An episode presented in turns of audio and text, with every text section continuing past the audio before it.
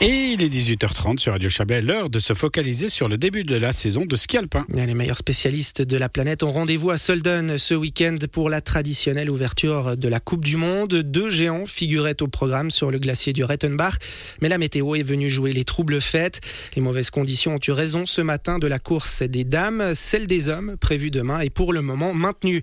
Mais ce début de week-end n'a pas seulement vu l'annulation du géant féminin de Solden, nous avons aussi appris que les deux descentes masculines programmé le week-end prochain au pied du Cervin n'aurait pas lieu faute de neige sur le bas du tracé. Nous allons revenir sur ce début de saison quelque peu perturbé en compagnie de trois invités. Tout d'abord Didier Defago, ancien skieur et concepteur de cette piste de descente entre Cervinia et Zermatt. Gaël Soulauf est aussi avec nous, jeune skieur de Châteaudet. Bonsoir messieurs.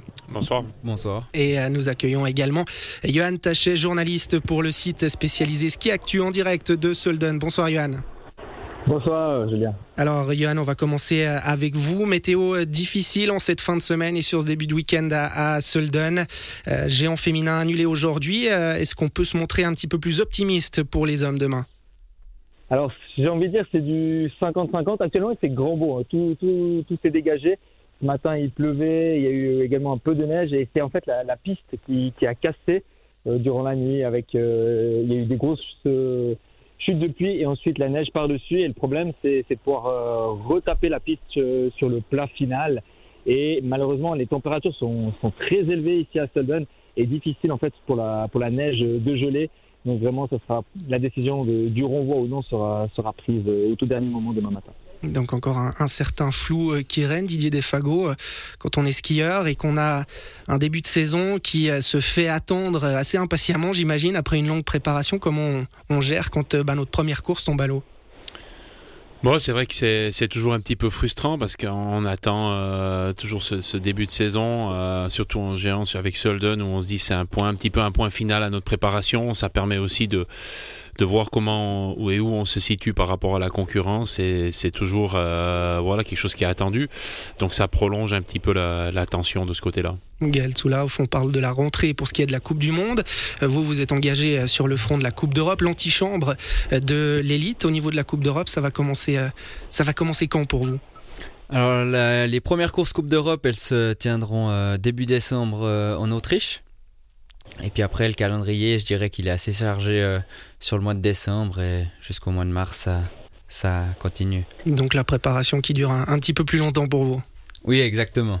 Didier Desfago. Euh, l'autre info du jour, hein, je le disais, c'est qu'il n'y aura pas de descente masculine le week-end prochain euh, entre Cervinia et euh, Zermatt, au pied dû être la première fois que la vitesse faisait sa rentrée en Suisse, ou en tout cas en partie en Suisse, puisque cette course a la particularité de se dérouler sol italien et sur sol helvétique. ça devait être la grande ça pose problème de ne pas avoir ces, ces deux descentes cette année et non, j'ai envie de vous dire, euh, le calendrier a été un petit peu accéléré déjà euh, lors de la, saison passée où euh, les premières courses Coupe du Monde devaient avoir lieu plutôt en novembre 2023 et puis pas, pas cette année. Ça, ça en a été décidé autrement. du coup, je crois qu'il y a un très très gros travail qui a été fait. L'avantage d'avoir pu aussi effectuer l'ajustement au niveau de la partie finale de, la piste l'été d'avant, donc en été 2021, ça nous a permis d'avancer de, de, sur, le projet. Et puis malheureusement, euh, ça a été quand même un petit peu court avec toute la préparation. Bon, vous me le montriez hein, avant euh, cette interview, euh, quelques photos, hein, c'est vraiment les, les 300-400 derniers mètres qui, qui posent problème. Oui, tout à fait. Je crois que la partie du haut jusqu'à environ une altitude de 3000 mètres, les conditions sont exceptionnelles, les conditions sont très très bonnes. Euh, c'est vrai que ces 300-400 derniers mètres, euh, il y a eu les installations qui ont dû être faites à l'arrivée, il y a eu des, des, des petits soucis de, de, d'enneigement technique euh, fin septembre, début octobre, quand il y a eu cette première euh, vague de froid, où on n'a pas pu vraiment enneiger sur la partie finale. Mais, mais, mais, mais voilà, quoi que c'est, la décision, je pense qu'elle est juste, elle est sage. Euh, il reste maintenant quelques jours pour, euh, pour pouvoir se focaliser sur les, sur les courses d'âme. Et Johan Tachet, vous qui euh, êtes au milieu de ce cirque blanc, comment ça a été perçu également ces, ces annulations ou cette annulation des deux premières descentes le week-end prochain au, pied du Cervin Au niveau de la FISE, a priori, c'était la, bonne décision à, prendre? Vous partagez l'avis de Didier Defago? Oui, tout à fait. C'était la bonne décision. Elle était attendue. Hein. Tout le monde attendait cette, cette décision. On s'est notamment entretenu avec Michel Vion, le secrétaire général de, FIV, le, bras droit de Johan Eliash, qui, laissait vraiment sous-entendre qu'il n'y aurait pas de, descente masculine. Après, ben, il reste encore les, deux descentes d'âme en suspens et il nous semble que elles sont également très compromises. Elles sont aussi aux conditions météo euh, encore euh, avec les températures élevées qui sont annoncées en début de semaine.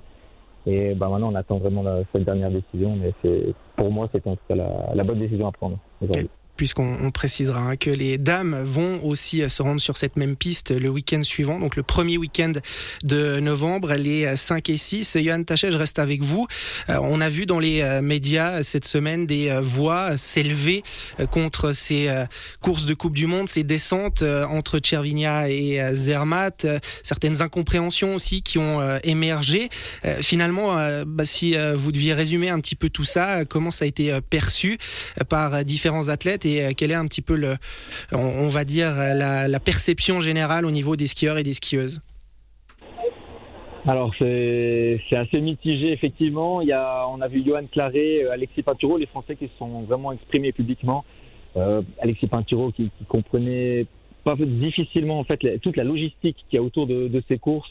il disait notamment qu'il il fallait prendre, s'il il voulait être compétitif, les athlètes devaient prendre un hélicoptère pour monter au sommet de la piste parce qu'il y a une heure et demie de trajet depuis, euh, depuis la station de Zermatt pour arriver euh, au sommet de la piste et également après une heure et demie pour, pour venir. Ça prenait du temps.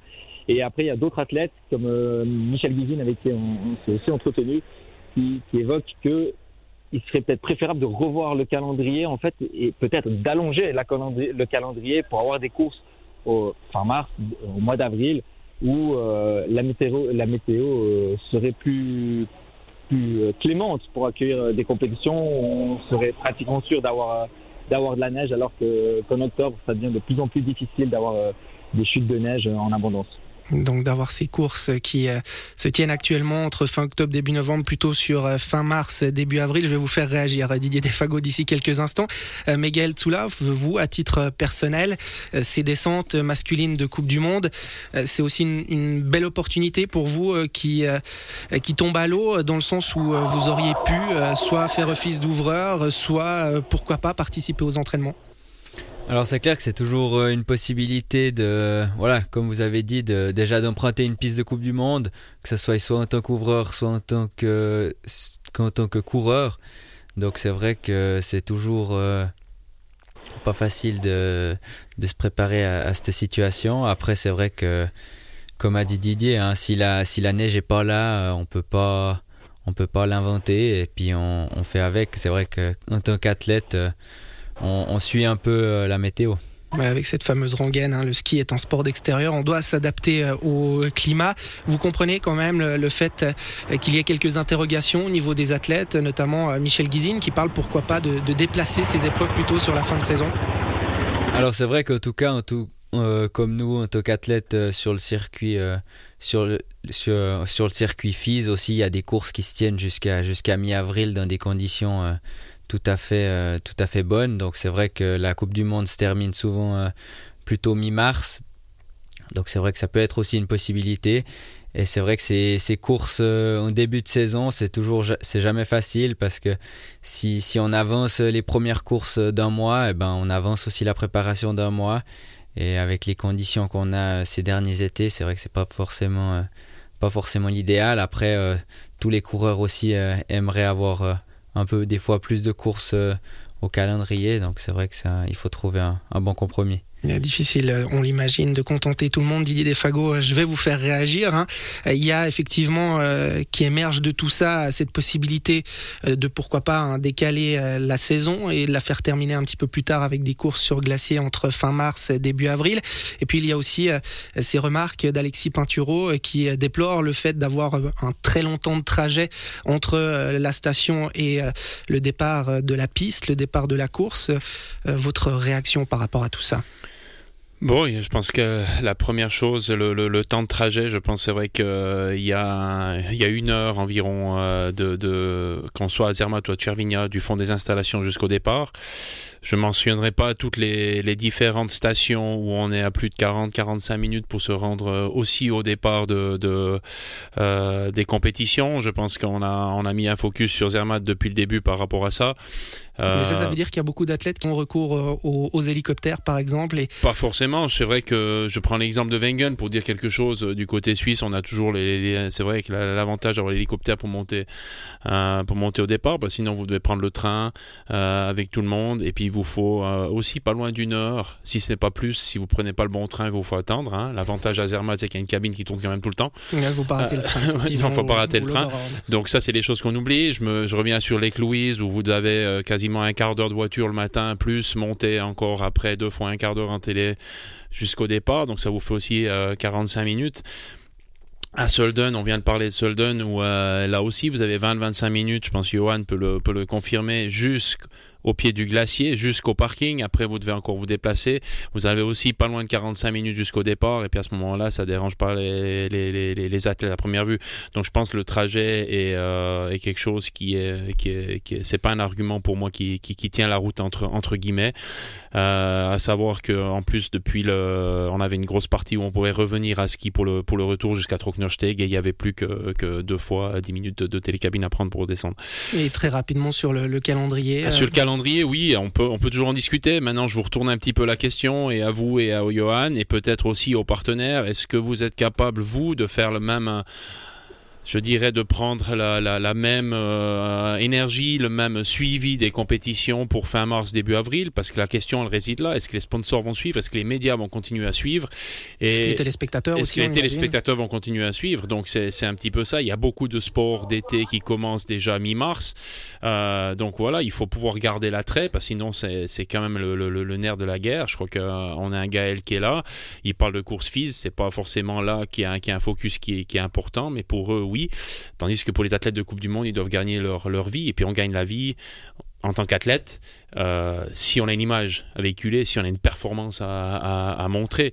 Donc euh, je crois que le, discours qu'on a souvent maintenant en début de saison n'est très rarement le, pas le même en fin de saison. Euh, Gaël en a parlé aussi, où il disait que des fois on a l'impression qu'on n'a pas assez de courses. Euh, je me souviens, hein, c'est pas si vieux que ça, on disait à, à, à lors des finales que c'était un scandale qu'il n'y avait que tant de courses et puis qu'on n'avait pas la possibilité pour les descendeurs de gagner le général. Là on rajoute deux descentes et puis tout le monde se plaint.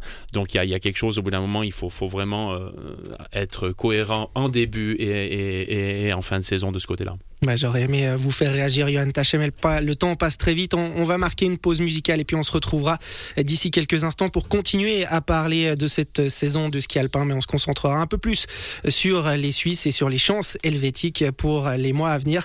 Mais tout de suite, on part donc en musique.